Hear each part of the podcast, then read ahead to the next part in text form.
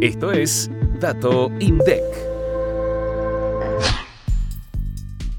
En julio el costo de la construcción aumentó 7,9% respecto del mes anterior y acumula una variación de 57,1% en los primeros siete meses de 2023. El costo de la mano de obra estuvo por encima del nivel general, aumentó 8,8%, impulsado principalmente por los valores establecidos por un nuevo acuerdo salarial en el sector.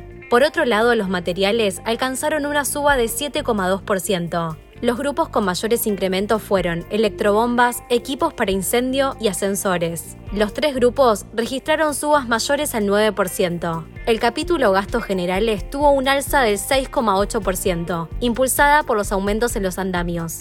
Lo siguió el grupo de camioneta y camión volcador. Para más información, escucha este viernes mucho más que un número. Activa la campanita para no perderte los próximos episodios